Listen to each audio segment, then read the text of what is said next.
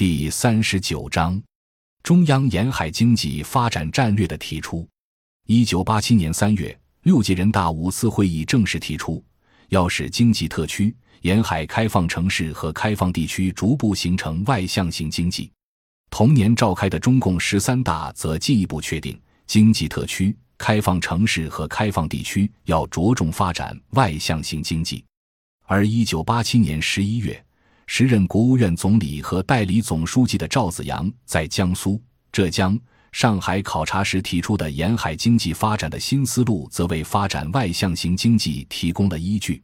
其主导思想是：沿海地区具有天时地利的优势，加上内地资源的支持，完全可以发展外向型经济，走向国际市场，参与国际市场竞争，依靠发展对外经济贸易发展经济。这样既可以促进沿海地区的发展，又有利于让出国内市场给内地，带动内陆地区的加快发展。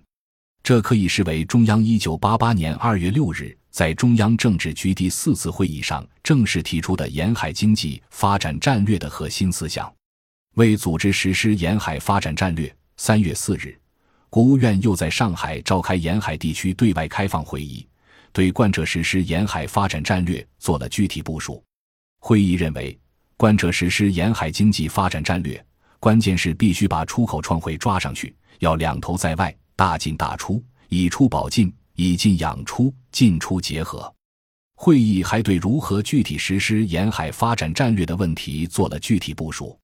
根据田纪云的回忆，一九八八年一月，赵紫阳就向邓小平报送了关于沿海地区经济发展的战略问题报告。一月二百三十八，邓小平批示完全赞成，特别是放胆的干，加速步伐，千万不要贻误时机。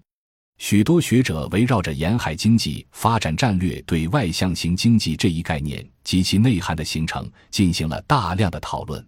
但是，直到今天，对于这一概念，在中国产业资本形成的不同历史阶段的不同宏观背景下，有不同的定义。始终没有一个统一的界定。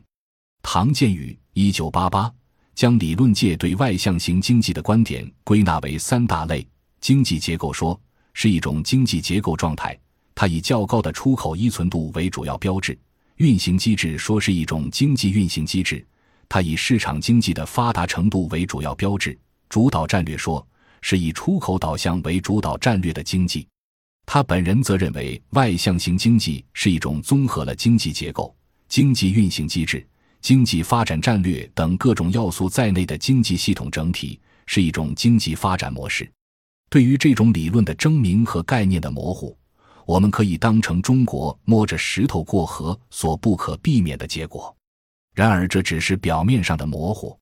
如果将该政策与其出台的背景联系起来，前述关于改革开放的逻辑仍然清晰存在。一九八八年的对外开放战略仍然是作为推动经济发展和化解国内经济问题的手段提出的。如果仅从政策内容看，当时主要是为了增加出口创汇以缓解债务压力。这是因为二十世纪八十年代初累积财政赤字危机爆发的同时，国家外汇储备也转变为负数。迫使承担国家综合债务偿还责任的中央政府只能出台应对性的、临时性、应急性改革政策，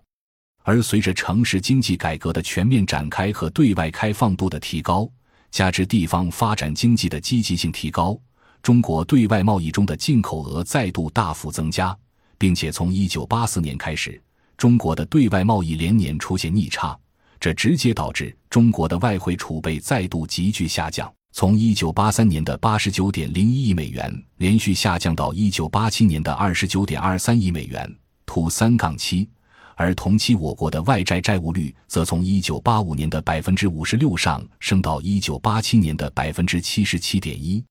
这也就是说，我国八十年代中后期的出口换汇每得到一个美元，超过一半甚至三十四以上是给国家还债用掉了。本来这是一枚硬币的两面。在资本短缺时代，国家在财政连年赤字、无力投资的情况下，只能引进外资，但随之而来的对外债务上升和外汇储备下降的这些规律变化，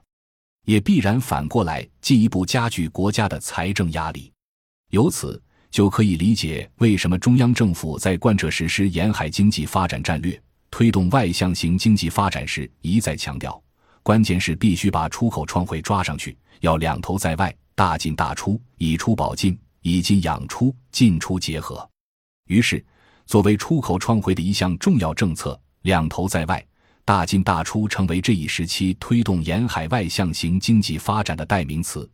至于为什么这一政策的主要指向却落在刚刚起步，但却远未完成资本原始积累的沿海乡镇企业身上，则客观至少部分地是出于保护城乡二元结构下的且内含着城市利益集团导向的国家产业资本的需要。本章已经播讲完毕，感谢您的收听。喜欢请订阅专辑，关注主播，主页有更多精彩内容。